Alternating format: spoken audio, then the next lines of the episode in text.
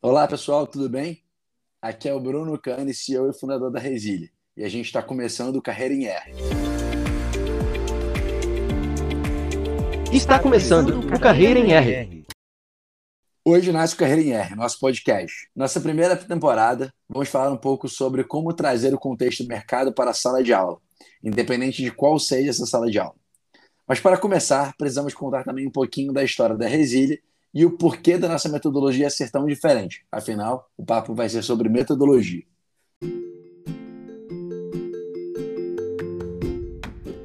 Para quem não sabe, a Resília é uma edtech brasileira que tem como foco a capacitação para o mercado de trabalho. Esse ano, a gente faz três anos de idade e a gente tem muitos desafios pela frente. Um deles é conseguir contar um pouco mais sobre a metodologia da Resília, sobre como essa metodologia pode ser aplicada e replicada e, principalmente, mostrar como o aprendizado tem que andar lado a lado com as necessidades do mercado. E para me ajudar a falar sobre a missão da Resília, vou chamar aqui duas convidadas muito especiais. Uma delas é a Nina Costa, que está com a gente desde o início e hoje é responsável pela área de aprendizagem. Bem-vinda, Nina! E aí, Bruno, obrigada por nos receber. Estou muito animada de estar aqui para falar da nossa metodologia. Legal, o papo vai ser bom demais.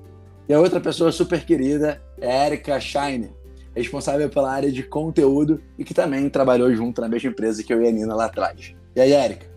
Oi, Bruno, tudo bem? Oi, Nina. É um prazerzão estar aqui hoje para a gente falar sobre tudo isso. Vamos embora. Pessoal, eu vou pedir para vocês se apresentarem logo mais, mas antes disso, eu queria contar um pouquinho da história da Resília para quem está nos escutando e ainda não conhece tanto desses últimos três anos. A gente nasceu para ser uma alternativa mais rápida e eficaz para capacitar as pessoas para o mercado de trabalho, principalmente mirando profissões digitais. Então a gente nasceu da necessidade de entender que várias profissões precisam ser mais práticas e tinha muita gente boa querendo entrar no mercado, enquanto tinha muita vaga também disponível para cargos mais especialistas. Mas a gente sempre entendeu que conteúdo não era só a solução do problema, a gente precisava ir muito além. A gente precisava criar hábitos e comportamentos das pessoas para que elas pudessem se desenvolver. E de lá para cá a gente vem transformando várias histórias, abrindo carreiras para as pessoas que acabaram de sair do ensino médio, ajudando pessoas que já estavam em outras carreiras a migrar de profissão e, mais importante que tudo, ajudando a diminuir o gap de profissionais qualificados no mercado digital, em profissões como programação, análise de dados, marketing digital e, para frente, muitas outras. A gente faz isso em conjunto com empresas, então a gente apoia empresas a criarem suas próprias turmas e a gente também permite que instituições de ensino lancem seus próprios cursos de uma forma mais rápida e também muito mais em conta do que elas fariam sozinhas. E hoje a gente vai falar bastante aqui de por que, a gente pensou né, numa metodologia tão completa e não apenas só num conteúdo, numa plataforma, mas sim deu uma visão 360. Antes disso, eu acho super importante conhecer um pouquinho mais da Nina e da Erika que estão aqui com a gente, porque o passado delas, o background delas, vai ajudar a gente a entender o quanto de energia a gente coloca na metodologia da Resília. Então, Nina, você deu um oi para a galera, mas se apresenta agora em mais detalhe. Conta aí um pouquinho da tua história. E aí, pessoal, de volta aqui, eu sou a Nina. É... Conheço o Bruno de outros carnavais, né? Desde de quando a gente trabalhava numa empresa de educação. E por falar nessa empresa de educação, eu sou apaixonada por aprendizagem. É, desde sempre, eu acho que desde a minha história, quando eu era criança, eu sempre fui a criança do porquê, porquê, porquê. E eu cresci e não deixei de ser essa pessoa. Mas hoje, claro, estou fazendo perguntas cada vez melhores e, e bom, mais aprofundadas. É, entrei na, na, área de educação, foi por acaso, mas me apaixonei pela aprendizagem, principalmente aprendizagem de adultos, né? Entrei já na área de educação corporativa e eu posso dizer que eu nasci nessa área justamente porque eu fui entendendo como é que adultos aprendem para o mercado de trabalho, né? Justamente porque agora o mercado que se está se desenhando aí é o mercado em que as pessoas não aprendem mais para o trabalho, mas aprendem no trabalho, né? E dentro desse contexto, é, eu fui me desenvolvendo né, em termos de, de desenvolvimento pessoal, me formei psicologia na faculdade e desde sempre a minha grande questão ali, minha grande curiosidade era, cara, como é que as pessoas aprendem, né? Eu aprendi muito mais, participei de empresa júnior, então eu tava percebendo ali que eu tava aprendendo muito mais em empresa júnior do que na sala de aula. Isso foi uma questão, por que, que eu gosto mais de estar dentro daquela salinha da empresa júnior do que na sala de aula? O que, que isso tá falando para mim sobre como eu aprendo? E a partir daí, e também junto com o estágio que eu fiz em educação e depois né, engatei aí na, no, na efetivação nessa empresa de educação, eu aprendi que realmente as pessoas aprendem porque precisam aprender, porque querem aprender. É, toquei nessa empresa de educação que trabalhamos todos juntos. É, Pode falar a empresa, Nino, não tem problema não. Fala Boa. aí para a empresa, tá parecendo é, eu suspense. Que repetir essa empresa também, né? Boa, Nina? a gente então, trabalhou na... já falar. Boa. A gente tra trabalhou juntos aí na, na Leve Educação, acho que em tempos um pouco diferentes. Eu conheci o Bruno lá, é, justamente porque eu trabalhava na área de desenvolvimento né, de pessoas, em treinamento e desenvolvimento, e toquei dois dos principais é, programas de treinamento que tem lá para ponta, né? Primeiro deles foi a Escola de Diretores, que tinha como objetivo formar diretores escolares, né, para as mais de mil, cinco mil agora, né, formações, até hoje o programa está de pé. Mas na primeira edição a gente teve mais de 10 mil pessoas interessadas em participar, então foi um super golaço assim para a companhia. E o segundo é, é, formar coordenadores pedagógicos para as escolas que, né, que a gente já tinha. Então a gente pegou os coordenadores pedagógicos e formamos eles. Então foi um super programa, justamente porque tinha gente de todo o Brasil. Eram mais de 200 pessoas no mesmo, na mesma turma. Foi um super desafio, mas que me ensinou muito hoje para desenhar é, o que funciona aqui para Resília. Então, muito da metodologia que a gente tem hoje foi com base no que eu aprendi com esses programas e em outros também que participei depois que, que viemos para cá na Resília, né? E, e aí, eu vou me dar a liberdade aqui de adicionar claro. uma questão tua mais do passado ainda, que eu acho que, olhando de fora, né, e como alguém te acompanha no dia a dia, certamente te molda muito que foi o fato de você ter mudado de escola várias e várias vezes, inclusive ter né, passado aí por um aprendizado de homeschooling. Né, é, eu momento. tive todos os tipos de. Eu, na verdade, eu pude, posso dizer que eu estive em vários tipos de escolas, né? Já estive em escola católica, em escola laica, em cursinho, em escolas à distância, é, escola fora do Brasil. Então, posso dizer que eu já tive vários tipos. Bem lembrado, Bruna, já tinha até esquecido disso. Mas isso me ajudou também a entender a gente pode se adequar, aprender de várias formas diferentes, né? E eu acho que da minha grande experiência foi a adaptação. É, é uma das coisas que eu mais trago aqui para Resília, porque a gente muda o tempo todo e, e esse é um, um, valor nosso, né? Somos um eterno MVP e eu acho que essa experiência me ajudou muito com isso. Mas eu quero ouvir um pouquinho da Érica, né? Já que a nosso, nossa história se misturou em algum nossa ponto, né, Leva? Nossa se misturou lá atrás e se mistura mais ainda, cada vez mais agora, né? É, bom, falando um pouquinho de mim, da minha relação com a educação. Minha relação com a educação é de. Eu nasci no meio da educação porque, enfim, a mãe professora e professora universitária e coordenadora também de curso superior, trabalha também com a Unesco, então o tema educação sempre foi muito latente no meu dia a dia. Depois disso, meu irmão também se tornou professor e eu, desde nova, sabia já dessa veia também, sempre gostei muito de estar em contato com pessoas, compartilhar conhecimento, fazer troca de aprendizagem. É, lá atrás, na época da escola, eu coordenei e fui professora também de pré-vestibular comunitário. Então, acho que já se mistura bastante aí com muitas das nossas missões da, da Resília, esse meu background.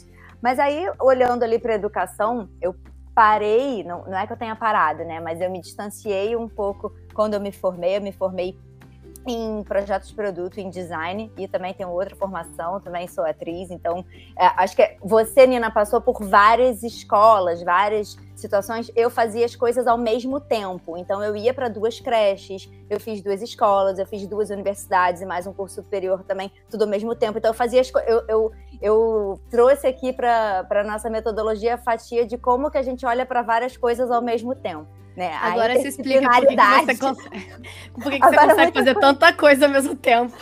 Agora muita coisa faz sentido. Mas ali dentro da minha trajetória eu trabalhei sempre com um foco muito em projeto, em produto. Então eu tenho um histórico muito relacionado também com a própria área de design, de criação, de marketing, de inovação, de comunicação, de gestão de processo, de gestão de produto, e tudo isso foi culminando muito nessa área que hoje eu olho que é a área de conteúdo, onde a gente tem muita criação, onde a gente tem muito processo, onde a gente tem muito planejamento, onde a gente olha muito para as pessoas.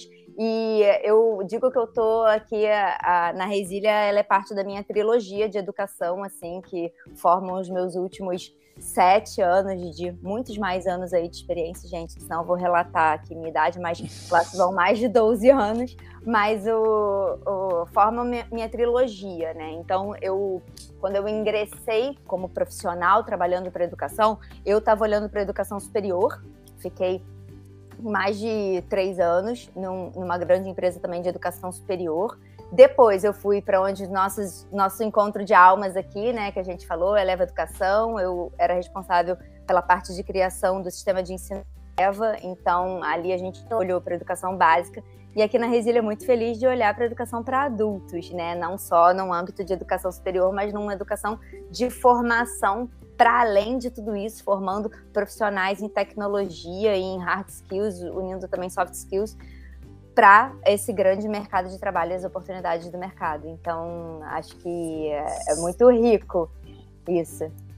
O Eric, eu já vou pegar esse teu gancho aqui de falar de, de preparar para o mercado de trabalho, né? Aqui na Resília, a gente, aqui a gente se inspira pra caramba no ensino técnico profissionalizante, né? E tem um dado que a gente sempre gosta de falar, que é como é que os países desenvolvidos investem tanto nesse ensino né, mais rápido e eficaz, e aqui no Brasil a gente fica para trás. Então, um dado aqui que é um clássico, né? 8% só dos jovens do ensino médio da rede pública possuem alguma capacitação técnica profissionalizante, enquanto quando você, no Brasil, enquanto você pega a média da OCDE, a gente está falando de mais de 40%. Né? Se você pegar os países desenvolvidos da OCDE, mais desenvolvidos da OCDE, é ainda maior essa quantidade de investimento ali no ensino técnico profissionalizante. Dito isso, o ensino técnico ele é muito estigmatizado ali pela, aqui no Brasil por ser mais né, abraçal, por não ter tanta parte de serviços ou é, encarado como profissões intelectuais, vamos chamar assim. Aqui a gente pensa um pouco diferente disso, né? A gente é, coloca muita energia para desenvolver mais essa parte de pensamento crítico, de aprender a aprender. A metodologia é super ampla. E aí, até dentro disso, Nina, conta aí um pouquinho né, do que, que, engloba essa metodologia. Por exemplo, por que, que a gente não faz só uma plataforma de conteúdo e libera para o pessoal aprender a programar? Ou por que, que a gente não faz simplesmente vários exercícios, uma plataforma de exercício, e coloca o pessoal para fazer? Né? Conta aí um pouquinho do que, que engloba essa metodologia e como é que a gente espera preparar os nossos estudantes para entrar no mercado de trabalho como resilientes. Boa pergunta, Bruno. Eu acho que para começar a responder essa pergunta, eu tenho que lembrar de uma frase que eu acho que todo mundo aqui ama, que se o, problema, se o problema da educação fosse conteúdo, ele já estava resolvido, né? E até vou mais além, se o problema do mercado de trabalho fosse oferta de conteúdo, realmente é, essa entrada de profissionais no mercado já estaria resolvida, a gente já teria muito mais profissional por aí. Mas, na verdade, o que a gente entende que é um problema é, tanto da entrada de pessoas no mercado quanto da educação, é justamente o comportamental, né?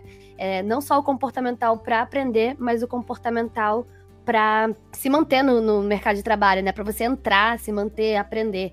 Então a gente entende que o soft skills ele tem tanta importância quanto hard skills. A gente precisa pegar o nosso público, que normalmente é um público que não é, tem muito desenvolvido a soft skills, justamente por não ter passado ali pela pela nova BNCC, né, pela nova base nacional, que tem ali a, as habilidades socioemocionais como um tópico é, trabalhado. Então, é um ponto em que a gente vê que é necessário desenvolver nessas pessoas que estão começando a entrar no mercado. Então, é, a gente definiu aí na nossa metodologia hard e soft skills com igual importância, e além disso, a gente destacou três pilares muito importantes para nossa metodologia, que é justamente a aprendizagem. Opa, Posso fala aí. Entrar, antes de você entrar nas piladas, eu queria te interromper aqui para falar um negócio que eu acho super legal. Assim, né? A gente fala muito de, de soft skills e o Bernardinho, que é um baita parceiro nosso aqui, né? Bernardinho do vôlei técnico, sempre diz que de soft não tem nada, né? Que na verdade a gente é deveria chamar de. Na verdade, a gente deveria chamar de Exatamente. people skills, né? Porque Ou no, power no, skills também. Ou é. power skills. E aí nessa linha, né, uma curiosidade aqui para quem está ouvindo, Resília, o nome vem de resiliência. Né? Então, é uma das das habilidades que a gente julga super importantes aqui dentro da nossa metodologia, não só para aprendizagem, mas também no sucesso profissional e para o mercado de trabalho. Mas vai lá, Nina, você estava falando dos três pilares, eu acabei te interrompendo. Mete bronca. Não, mas você falou uma, uma coisa importante, acho que até vale ressaltar, né? Que é, o nome da Resília veio por conta de resiliência, que resiliência está no nosso DNA, né? Ele não é só importante porque a gente vê que é um traço de, do nosso público, mas também é um ponto que a gente quer reforçar e manter muito forte, né? No nosso é, MVC, o Minimal Candidate candidate valuable, ou ao contrário, nosso mínimo candidato viável. Sempre me, me, me confundo com essa, com essa sigla. Mas. E só fazendo, já que a gente está fazendo parênteses do parênteses, mas a gente lembra que você vai falar dos pilares, hein?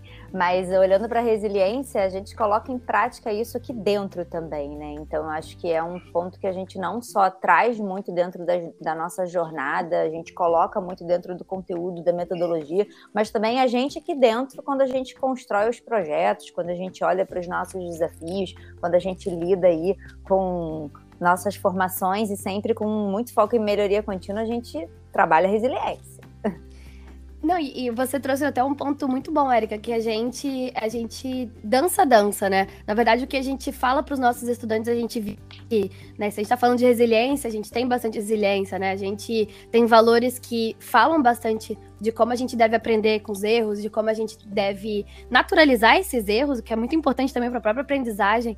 Então eu vejo que a Resília está sempre aprendendo e vivendo constantemente, não só os tópicos do nosso MVC, que eu vou falar logo mais, mas também os, esses três pilares, né? O pilar de aprendizagem, que é o pilar que a gente está sempre né, pensando em como melhorar a experiência de aprendizagem dos estudantes, mas também como que eles estão colocando em prática e como que eles é, se mantêm aprendendo depois que passar a experiência na Resília, né? A gente entende que o, o, curso aqui, né, esses seis meses que eles passam aqui com a gente, não, não se acaba ali, né? As competências que a gente quer formar, mas que seja um, um trampolim para eles seguirem aplicando e seguirem se desenvolvendo no, no, no futuro. O segundo pilar é o pilar de comunidade, justamente porque a gente acredita muito na troca entre pessoas, na rede, né? Tanto entre estudantes, entre estudantes facilitadores, estudantes resilientes, é, também com empresas parceiras e também até com os mentores, né? Que a gente tem uma rede muito forte de mentores que se voluntariam aqui para apoiar os nossos estudantes e assim, são. O Bruno pode até falar melhor, porque a gente ouve muitos relatos. Eu acho que é um dos programas que a gente tem aqui que é mais. que é muito bem avaliado, que é super bem referenciado, tanto por, por mentorados quanto por mentores, e que dá um super salto de carreira, assim, para os nossos estudantes, que é realmente você trocar com alguém que está vivendo o que eles querem viver, né? E não é nem só com os mentores, né, Nino? Acho que vou fazer um adendo aqui de como é a comunidade é importante para a aprendizagem de uma forma geral, assim, né? Como é que marca Que todo mundo, quando pensa ali no, numa jornada de aprendizado, seja no colégio, na faculdade, se lembra dos, né, dos amigos que você uhum. criou no processo, do, do, primeiro amor, da primeira paixão, da primeira, do primeiro coração partido, né? E algumas dessas amizades, relacionamentos, eles vão para a vida inteira. E estar ali com essas pessoas ao longo da jornada é uma parte muito relevante né, do aprendizado. Assim, a educação ela tem uma, uma função até muito além de só preparar o mercado, mas é, é, criar esse senso de cidadania e essa habilidade sociais, né? Você poder discordar de alguém, você é, é, ter que convencer alguém de uma ideia, quer dizer, essa troca entre pessoas para a gente é um negócio super importante, mas não porque a gente tirou isso da nossa cabeça, mas porque né, o, o aprendizado está muito relacionado é, com gente, com troca. É isso. E se a gente está falando que resiliência é um fator que a gente quer manter aqui, né? Que o aluno mantenha, que ele trabalhe, que ele reconheça em si, é, a gente criou uma jornada que ela é feita de altos e baixos, porque a vida é feita de altos e baixos, e a comunidade apoia muito, tanto a comemorar nos pontos altos e também para dar apoio nos pontos é, de vales que a gente chama, que são importantes também para a gente lidar com frustração, lidar com é, com as dores que a gente vai sentir, né? Com nãos que a gente recebe em processo seletivo. Então, essa comunidade a gente vê que assim, tem várias histórias, assim, até desde a turma 2, a turma 20, de pessoas que fizeram seus grupinhos, suas panelinhas e estão trocando até hoje, né? Então, eu vejo no, no, Instagram, no Twitter, ali a galera toda junta. É, dá um quentinho no coração ver a foto de quando a galera se junta, porque essencialmente a gente cresceu aqui num, num período de pandemia, era tudo muito remoto. Então, ver essa galera junta realmente reforça como esse pilar de comunidade é forte, né? Aqui dentro. E Sim, o último pilar. Opa, Desculpa, fala aí, Gary. Nina, que você falou de pandemia, do ambiente remoto, falando em comunidade, isso é sempre um grande desafio, né? Porque é, um, é uma linha muito comum você ter proximidade de pessoas num ambiente presencial. Né, onde tem o um momento ali do cafezinho, tem o um momento, enfim, que você tem aquele contato, aquela troca.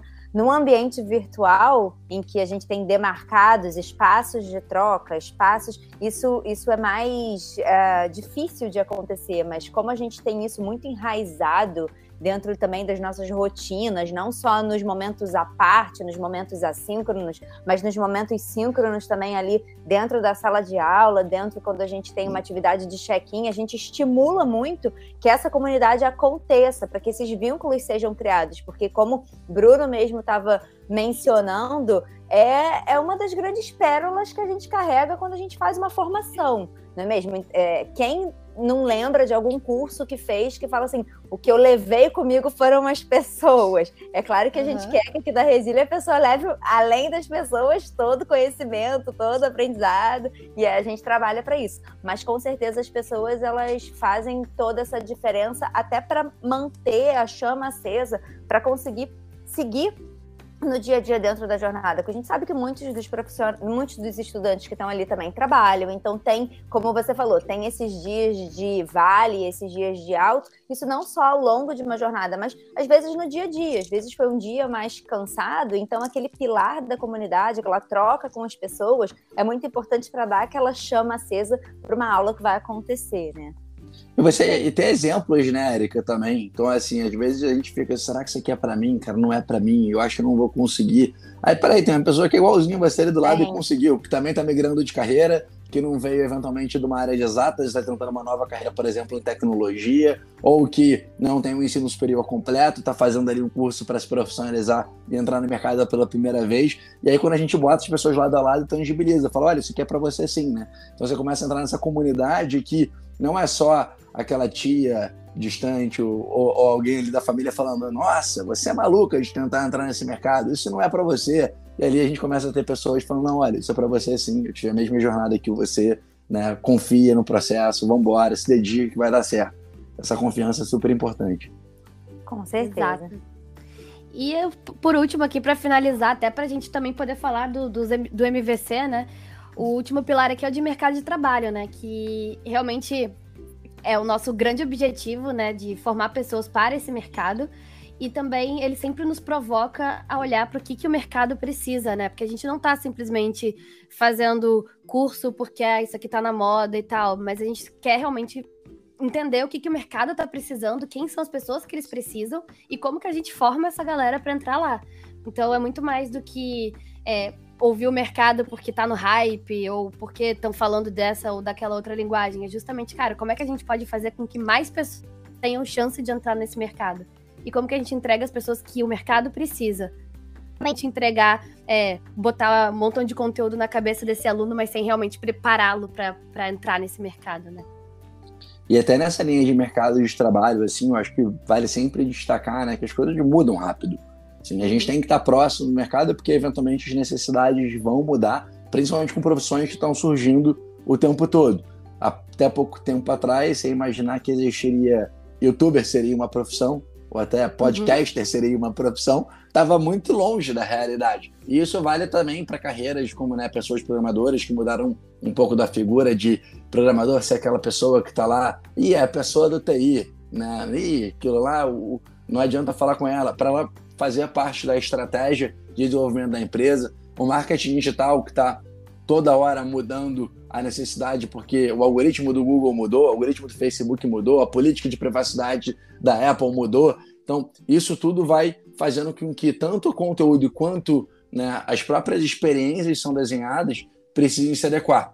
E aí, essa nossa parceria constante com empresas, eu acho que faz uma baita diferença. E óbvio que tem um desafio enorme de criar essas experiências, né, Erika? Eu acho que dá, dá vida Nossa. aí para como é que você simula o mercado de trabalho em sala de aula, né? Que é um dos grandes desafios aí também de, de conteúdo.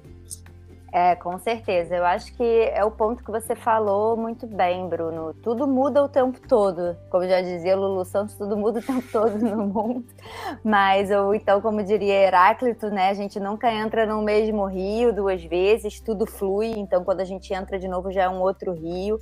É, e a gente, justamente, está é, tá construindo e a gente forma profissionais preparados para isso né, que vão entrar em contato com ambientes que mudam o tempo todo. Então, a gente tem, claro, um desafio grande, porque é, é, uma das nossas grandes entregas, é que aquele conteúdo esteja sempre atualizado, que ele seja de excelência, que ele esteja. E quando a gente diz atualizado, não só atualizado em termos de conceito, mas também os temas que estão permeando dentro do mercado de trabalho, dentro das oportunidades, dentro das rodas de conversa, etc. Então, o atualizado não é só uma parte conceitual, mas muito da vivência também ali do dia a dia.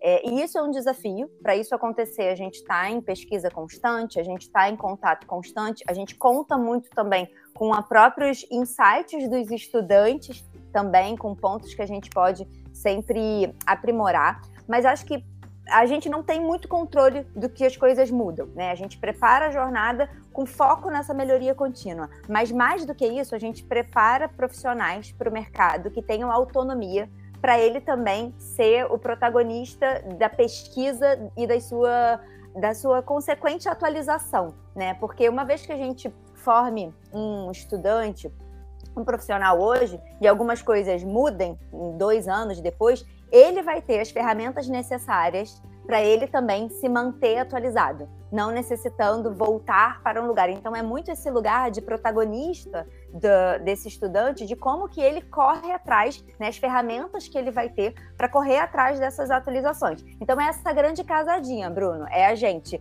disponibilizar e construir para aquela jornada um conteúdo que está atualizado com aquele momento que ele está sendo dado e com, com, e com as previsões do que está vindo, né? De como tendência, porque a gente trabalha ali com o que está vindo, com as tendências, mas a gente não tem a grande bola de cristal, né? De um futuro de daqui a 10 anos. A gente olha para as tendências, a gente olha com o que está sendo usado, mas mais do que isso a gente forma o profissional com essa atualizado nesse sentido, mas com as ferramentas para ele correr atrás. Isso fala muito da nossa metodologia, com certeza. É isso aí, afinal de contas, no mercado de trabalho a resposta nunca está no capítulo 3, da página 4 do Não. capítulo 3 do livro XYZ, né? Então, assim, tem um, um que é muito forte aí de famoso se vira nos 30, né? Ou faz acontecer com as ferramentas que você tem em prática e o que a gente consegue aqui é realmente preparar as pessoas para terem essa ferramenta. Assim. Então, um exemplo que eu gosto de dar muito é quando você tem que resolver um problema que você não conhece. Se você não tem ferramenta alguma, fica muito difícil. Mas se você sabe qual fórum procurar, quais as palavras-chave procurar, quem são as pessoas que têm aquele conhecimento, quais comunidades você pode acessar para buscar aquele conhecimento, aí a procura fica muito mais fácil, né? Então, no final do dia, você conseguir criar esse aprender a aprender. E falando já em aprender a aprender e se desenvolver, a gente pode entrar aqui um pouquinho né, nos hábitos que a gente fala que a gente quer criar. Aqui a gente sempre vai ter muito nessa tecla, como a Nina falou, de não é conteúdo né, o grande problema. O conteúdo é parte do problema de educação, mas não é o todo. Agora, como é que a gente cria realmente uma forma, como é que a gente prepara as pessoas de uma forma para que elas estejam em constante aprimoramento, né, estejam em constante evolução dentro do mercado de trabalho depois que elas saíram da resília. Ou seja, como é que a resília pode ser super importante na primeira fase da vida e eventualmente depois nunca mais vai ser dependente da gente, né? A gente se torna irrelevante ao longo do tempo, não por conta da gente não estar tá mais presente, mas por conta da gente ter ensinado certos hábitos, comportamentos que ficaram para a vida. Então, Nina, se quiser contar um pouquinho é, também um pouco dessa frente. A gente tem, Bruno, cinco comportamentos assim que a gente quer entregar, né? Que é o nosso MVC ali, que é o mínimo candidato viável, que a gente assina, a nossa, é o nosso DNA. A gente tem cinco principais. O primeiro é ter iniciativa, né? Justamente para fazer com que essas pessoas sigam buscando, sigam se é, aprimorando, né? Que eles estão ali no mercado de trabalho, não estão acostumados ali com status quo, que eles queiram buscar coisas que estão fora da zona de conforto, que eles estão sempre buscando coisas novas, resolver problemas de formas diferentes, ter ângulos diferentes para resolver um problema. A segunda competência, né, é o aprender a aprender mesmo, justamente pelo que você pontuou aqui. Eu acho que a gente bateu muito claro por, por que é importante ter o aprender a aprender bem desenvolvido nos nossos resilientes. Mas se eu pudesse resumir uma frase, tem uma frase que eu vi na, no Facebook um dia desses, há muito tempo atrás, que ficou muito marcado. Que era uma frase. Sabe aqueles Facebook frases de crianças que a mãe conta uhum. frases é, curiosas que as crianças fa falam? E aí era a mãe perguntando para a filha dela, né? Mary, você sabe nadar? E ela respondeu: Não sei nadar, mas sei aprender. Então, isso fica muito claro que assim, cara, não sei, mas sei aprender. E se você sabe aprender, é o primeiro passo para você saber fazer aquela coisa, né? Então, acho que isso resume muito bem como que é o aprender a aprender. A gente quer que nossos resilientes por mais que não saibam, ou seja, não sei essa programação, tô entrando para essa nova vaga, passei, pô, acreditaram em mim, tô investindo em mim, não sei essa, essa linguagem, eu não sei esse framework, mas eu sei aprender, daqui a um mês já vou estar dominando tudo. É esse o comportamental que a gente espera dos nossos resilientes.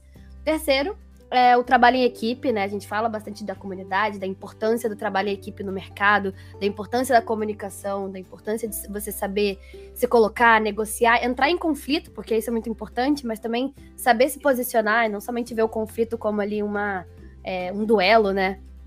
Então, esse é um ponto que a gente também está trabalhando com os nossos squads, com o nosso trabalho em equipe.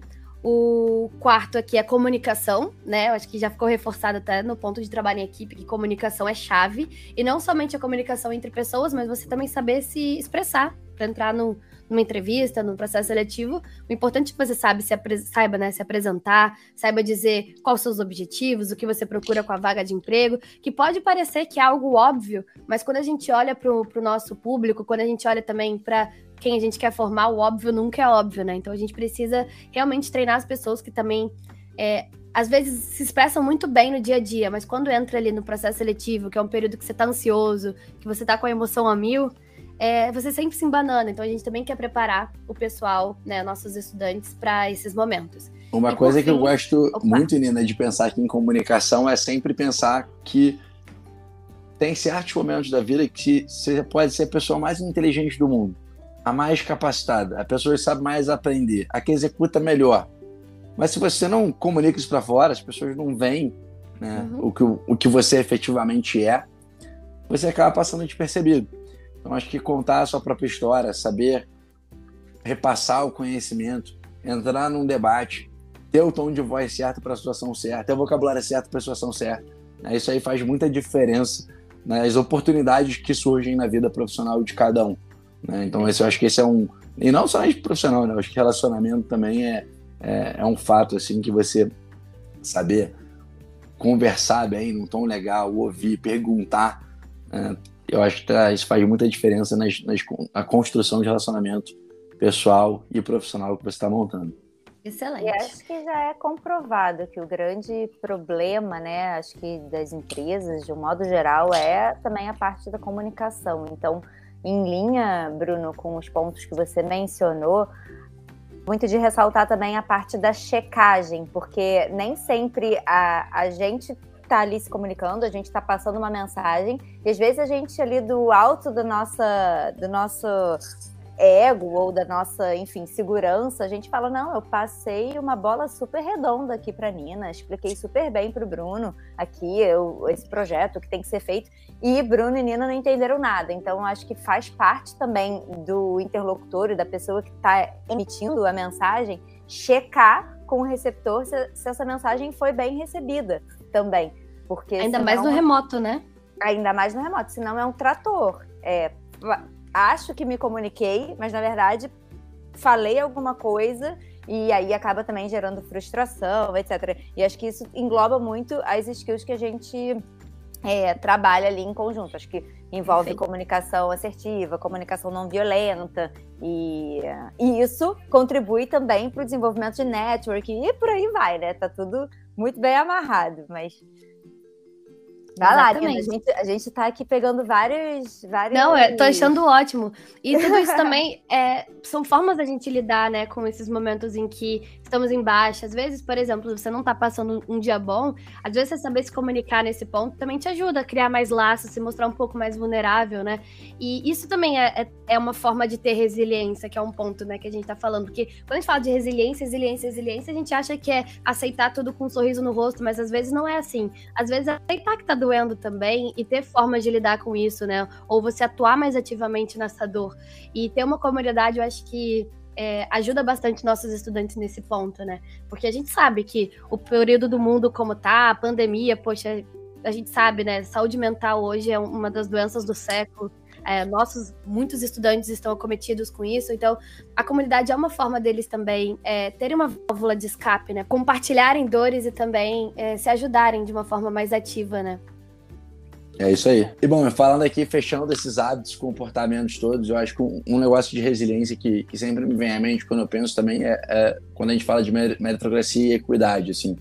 Eu acho que tem muitas vezes que a gente, na vida, né, que a gente se dedica pra caramba, a gente tem iniciativa, a gente sabe aprender a aprender, a gente tem trabalho em equipe, a gente se comunica bem, mas nem tudo dá certo. E aí é quando a gente tem que ter resiliência de levantar e correr atrás de novo. E no aprendizado, o efeito que eu acho que resiliência pega muito é quando a gente vai aprender, todo mundo deve ter sentido isso uma vez na vida, né? Que você vai aprender um conceito novo, aí dá aquela murchada interna, assim. Você vai começar a aprender e você fala, hum, isso aqui vai ser difícil, eu não sei. Bate aquele, bate um brulho interno. No meu caso, eu sinto que parece que tem um vazio dentro do meu peito, assim, né? Que lavou, lavou eu de novo. E na verdade, isso é uma parte muito comum do aprendizado, é que conforme você vai passando por várias dessas situações, você se acostuma com isso, você sabe que você pode até procrastinar um pouquinho, tomar um café e fazer um xixi e tal, mas quando você volta e começa, você fala, ah, não era tão difícil assim, né? Foi, eu passei, eu aprendi. E aí essa você parte... técnicas, né? Exatamente. E eu acho que essa resiliência também, não só na vida das coisas que dão errado, mas dentro do aprendizado, acho que ela é igualmente importante né, quando a gente pensa aqui na metodologia da resília. Agora, Érica, uma coisa é a gente falar isso tudo na teoria, pô, sou bonito pra caramba, né? O problema é aí, como é que a gente faz para colocar em prática esse negócio? Criar a experiência de sala de aula, né? Criar ali as ferramentas para darem vida para quem está aprendendo conseguir colocar em prática efetivamente tudo isso, né? Desde é, conexões com o mercado de trabalho, todos os hábitos e comportamentos que a gente falou aqui, uma questão exercícios experiências de aprendizagem. Conta aí um pouquinho desse desafio né, de criar soluções e conteúdos para dentro de sala de aula, que no final do dia não são conteúdos, são grandes experiências. Com certeza, são grandes experiências, acho que tanto para os alunos, quanto também para a pessoa facilitadora que vai estar tá ali junto com os estudantes, olhando para esses conceitos e conteúdos, né? É um grande mergulho que a gente faz na área de conteúdo é essa jornada de construção. Né? Então, quando a gente começa a pensar numa jornada de construção de um conteúdo, a gente olha não só para a jornada como um todo, que a gente vai querer para toda a formação, como a gente olha muito no detalhe os momentos dessa jornada. Pensando, acho que trazendo um dos paralelos que a gente falou, nos momentos de ápice nos momentos de vale, mas não que os momentos de vale eles são ruins, mas como que também essa jornada ela tem um, um ali de equilíbrio de momentos de, de intensidade, de momentos que vão ser um pouco mais de conceito, outros um pouco mais de mão na massa, e isso pensando de uma maneira transversal.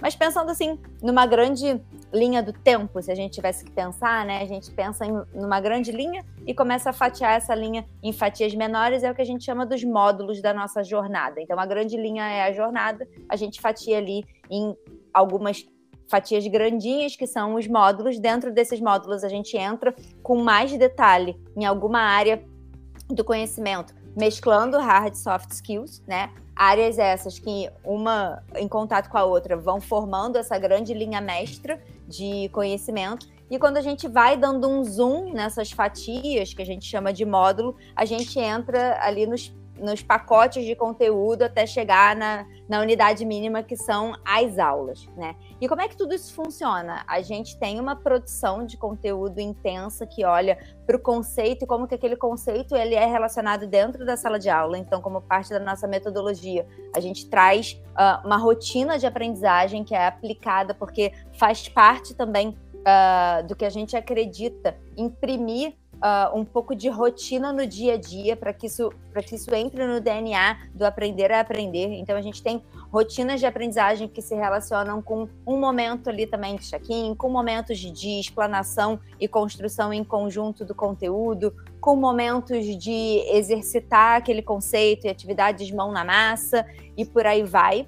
E aí, esses conteúdos que a gente desenvolve passam por um rico controle de qualidade, porque uma coisa que eu gosto muito de dizer, Bruno, é que não adianta a gente construir um conteúdo e ponto. A gente constrói um conteúdo dentro de um contexto, né? Então, a gente tem uma jornada que está relacionada com aquele conteúdo que está sendo construído, e a gente tem uh, as pessoas que vão ser impactadas por aquele conteúdo. Então é, é muito diferente de eu falar, ah, vamos falar sobre. A gente estava aqui dando alguns exemplos de soft skills, vamos falar sobre comunicação, né? Vamos falar sobre comunicação. Eu tenho comunicação como um conteúdo transversal em mais de uma jornada, né? Então, por exemplo, a gente tem uma jornada de web dev, a gente tem uma jornada de de dados, a gente tem uma, uma jornada de marketing de performance. Comunicação pode ser um dos tópicos transversais do nosso conteúdo, mas a forma como ele é aplicado para cada jornada isso tem suas particularidades. Então, isso é uma coisa que a gente olha com muito carinho quando a gente tangibiliza o conteúdo na prática.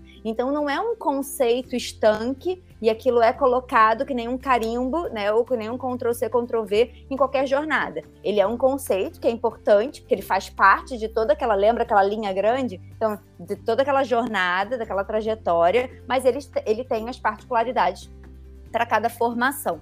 E aí, por isso que o controle de qualidade é importante porque é, é por, por meio desse controle de qualidade que a gente garante todas essas amarrações com a nossa metodologia, que a gente garante também que essas, esses contatos com o que aquela jornada e as particularidades dela estão demandando.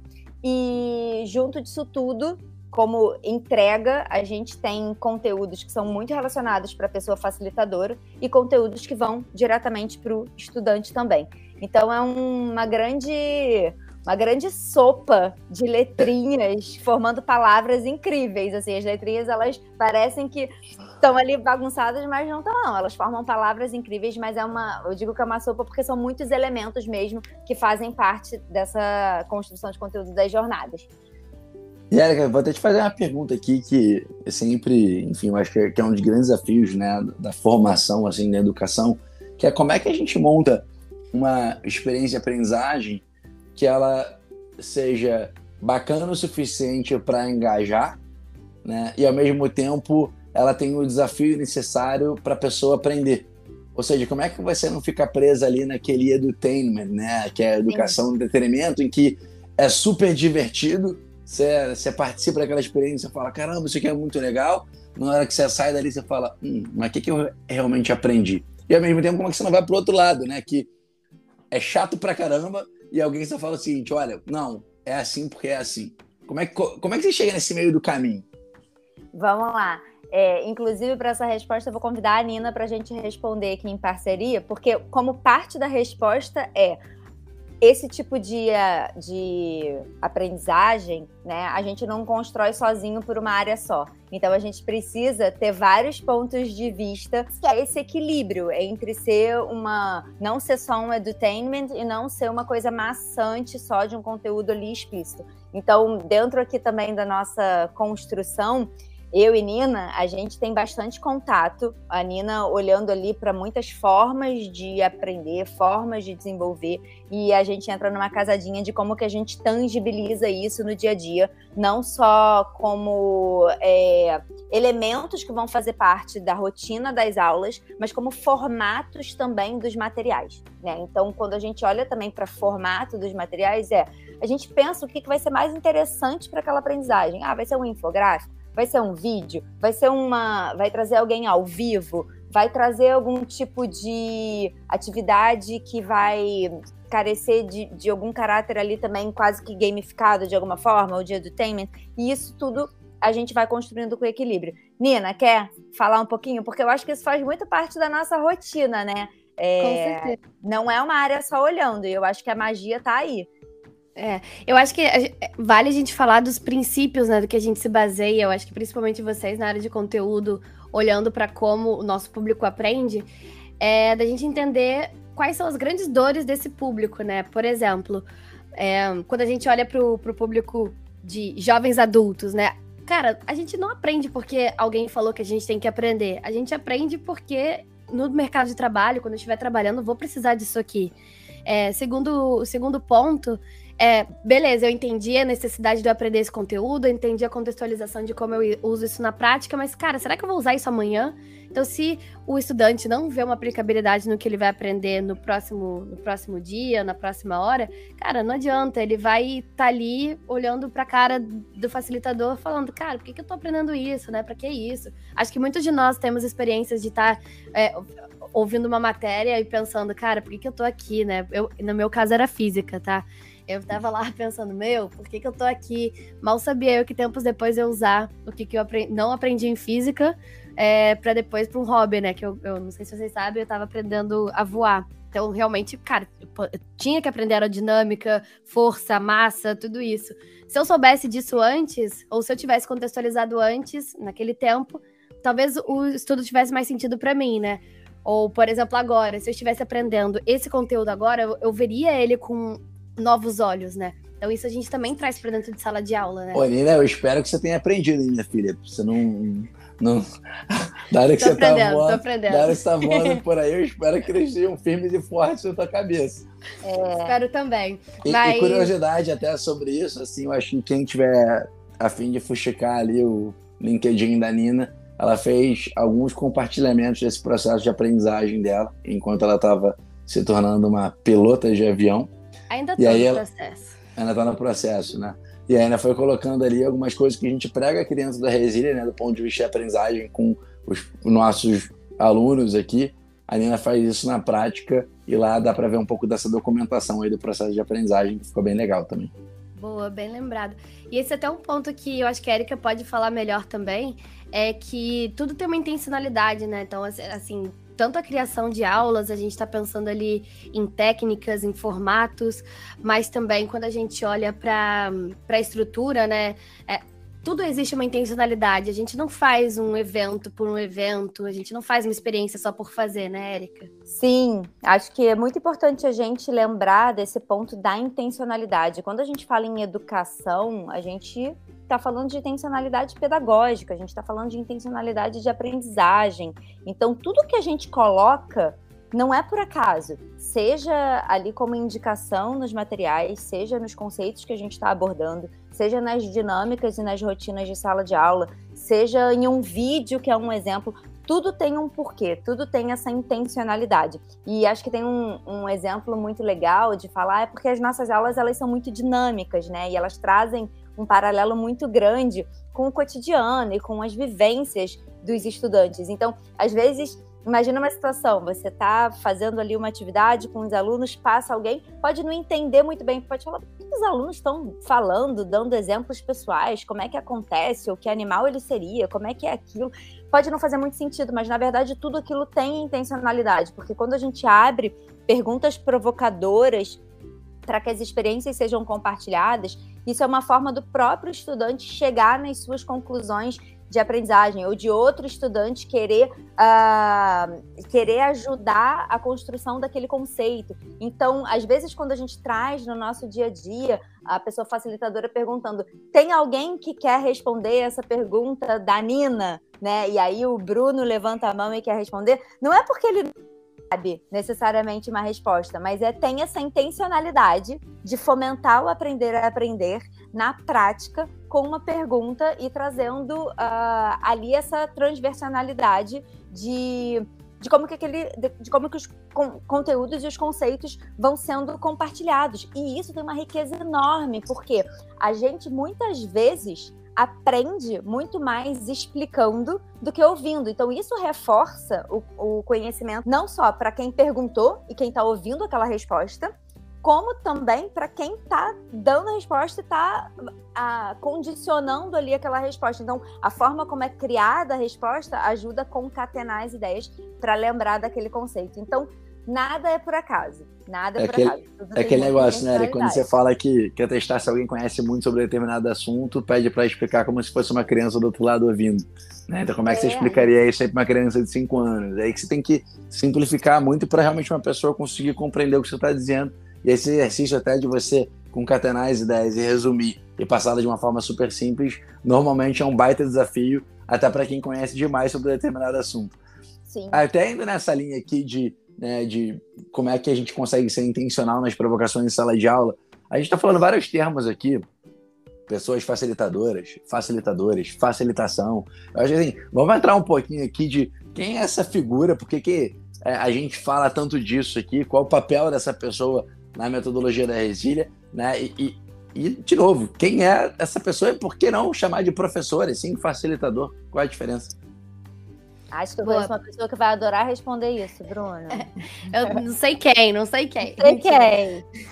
Eu acho que para começar a, a responder essa pergunta, a gente pode pensar o que, que a figura da, um professor realmente tipo, remete pra gente, né? Quando a gente pensa no professor, normalmente é aquela pessoa na frente de sala de aula que detém todo o conhecimento e explica tudo, fala, ele tem as respostas, ele vai dizer se você tá certo ou errado.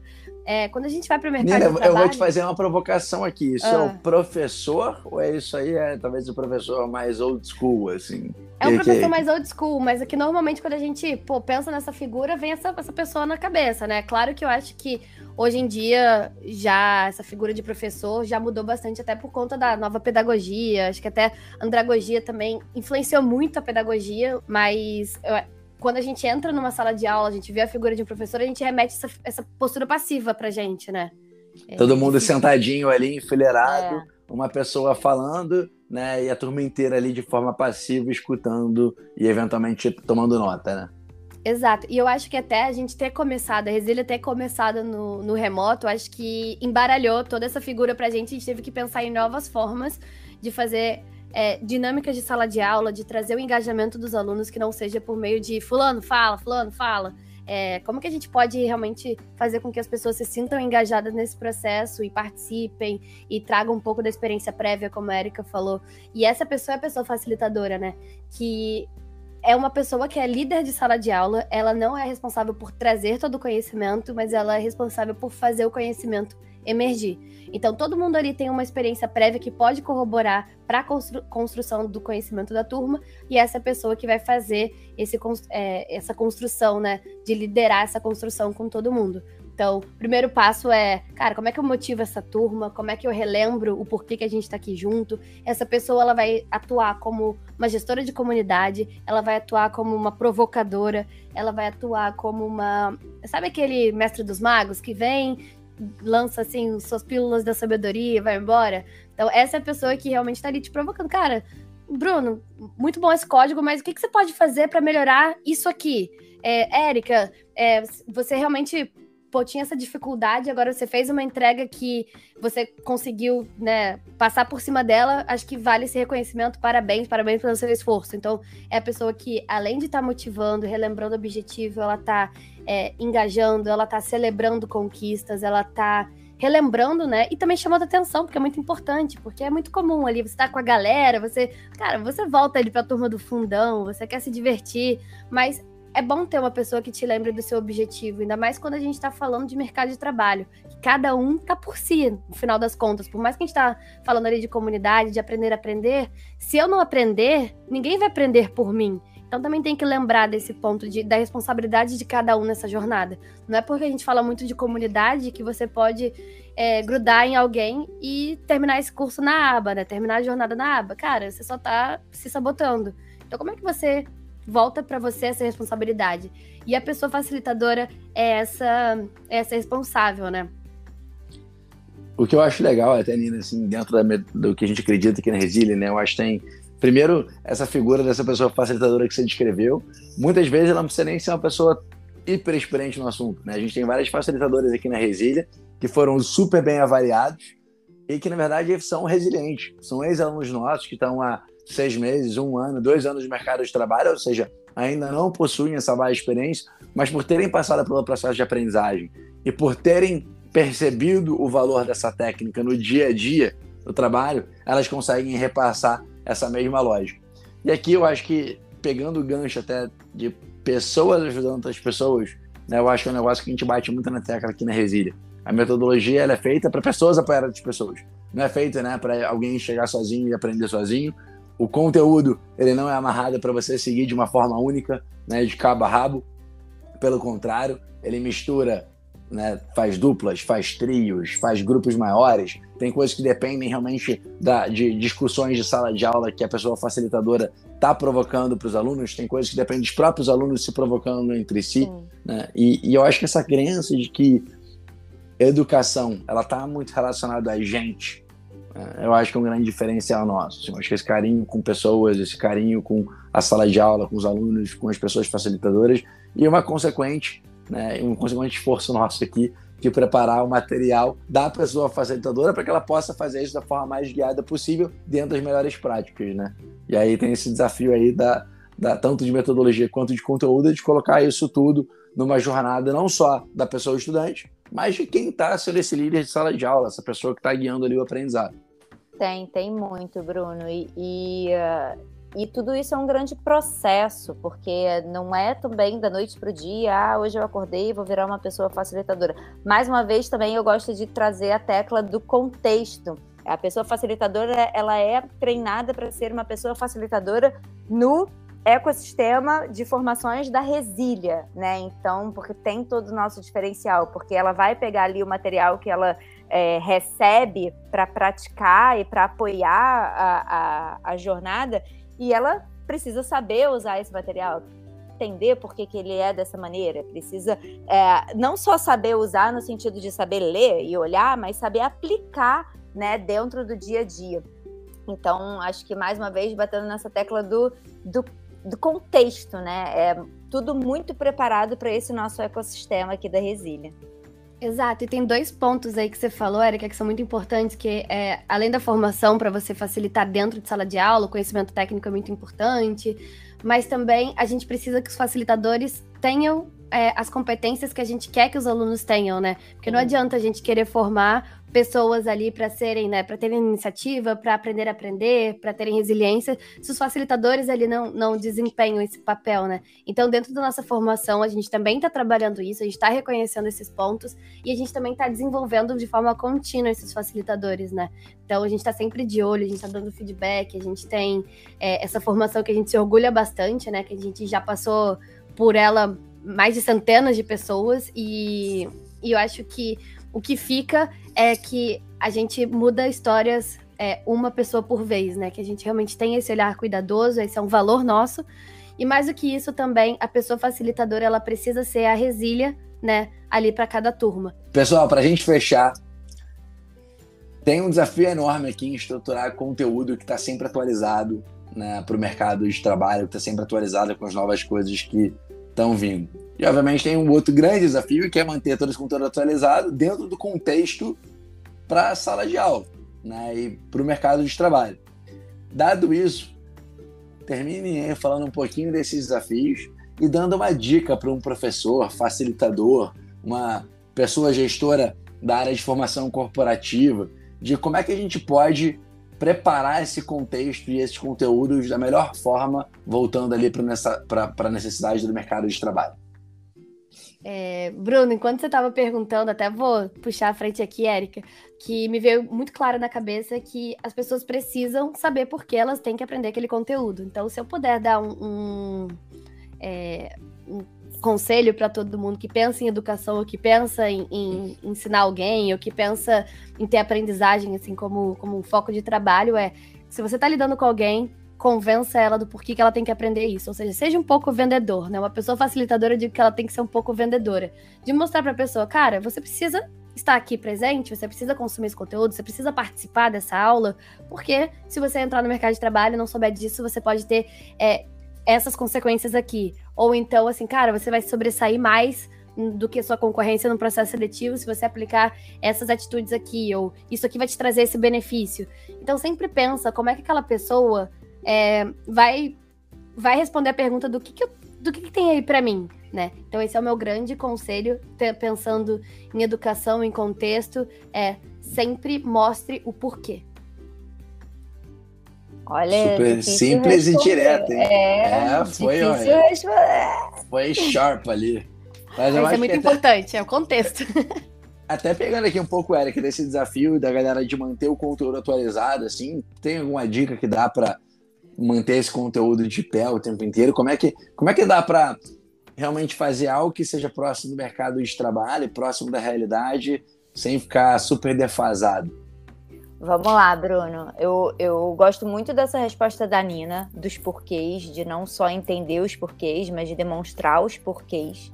Eu acho que quando a gente olha principalmente para atualização contínua, para melhoria contínua, uma dica também que é legal é a gente aprende muito quando a gente abaixa é, o ego e entra no lugar da humildade, de aprender que algumas coisas que a gente aplicou podem ser melhoradas e alguns conceitos que a gente domina podem ser mais bem explicitados uh, de outra forma também. Então, uma coisa que eu gosto muito, por exemplo, eu, eu, eu tô sempre em contato com conteúdos, com pessoas, com conceitos, eu amo. E eu gosto muito de entrar em contato com conteúdos que, porventura, eu já domino né? Falar, ah, o Bruno vai explicar sobre um tema tal. E ao invés de eu entrar num lugar egóico de falar, eu já domino esse conceito, eu já domino esse conteúdo, não quero ouvir o Bruno falar, porque ah, vai falar mais do mesmo. Eu tenho tanta riqueza aprendendo na forma como você explica esse conteúdo, porque isso entra muito na, na atualização. Né? Então, a gente fala de atualização e de melhoria, a gente não fala também só em atualização dos conceitos que estão uh, muito ligados com uma fatia de pesquisa, né? Então, até respondendo a sua pergunta, tem uma parte que é de estar tá sempre circulando, tá sempre pesquisando, tá sempre olhando o que está sendo demandado pelas empresas, o que está circulando nos fóruns, dentro do, das redes de profissionais na internet, o que está rolando nos eventos, o que, que, rola como tendência, né? Então, acho que isso, isso é uma parte muito forte que é da pesquisa que é da atualização dos conceitos e dos temas, mas tem uma outra parte muito importante que é como isso é aplicado. Né? E aí eu acho que a gente também ter humildade de ver um mesmo conceito, que às vezes a gente acha que ah, já está super redondo, a gente entender como é que isso pode ser explicado de uma outra maneira, quem é uma, uma outra, um outro, uma outra referência que também está aplicando esse conceito, como que está aplicando, a gente sempre aprende. Adorei que você trouxe esse ponto, Eric, até porque assim, educação é um negócio que é muito voltada para tradição, né? Então é muito comum a gente ver várias instituições que têm determinado sucesso por conta de uma forma de agir, e aí você fica pegado naquele modus operandi ad eterno, né? Então você não, você não busca outra alternativa. E aí quando a gente pensa também em educação no longo prazo, a gente já sabe que a gente vai ter que continuar mudando, né? Então, dentro, seja dentro da forma que o pessoal está dentro, está aprendendo determinado conteúdo, ou seja, qual é o conteúdo que está sendo ensinado, até o contexto que ele está sendo ensinado. Se hoje a gente desse um exemplo, por exemplo, para um jovem ligado ao rádio, cara, rádio, quem escuta rádio uhum. não rola. Você vai ter que falar de um streaming. Né? Isso, isso é uma forma já de exemplificar um contexto que seria diferente. Galera, para fechar, querem dar um último beijo aí para quem está ouvindo? Uma última dica? Ou só querem dar um tchau, tchau? Não, eu queria agradecer a oportunidade de estar aqui, de falar um pouco mais dessa metodologia, que eu não sei Érica, mas eu sei que eu sou muito apaixonada. E que também estou disponível no LinkedIn para quem quiser trocar uma ideia, só me procurar lá, Marina Ramos Costa.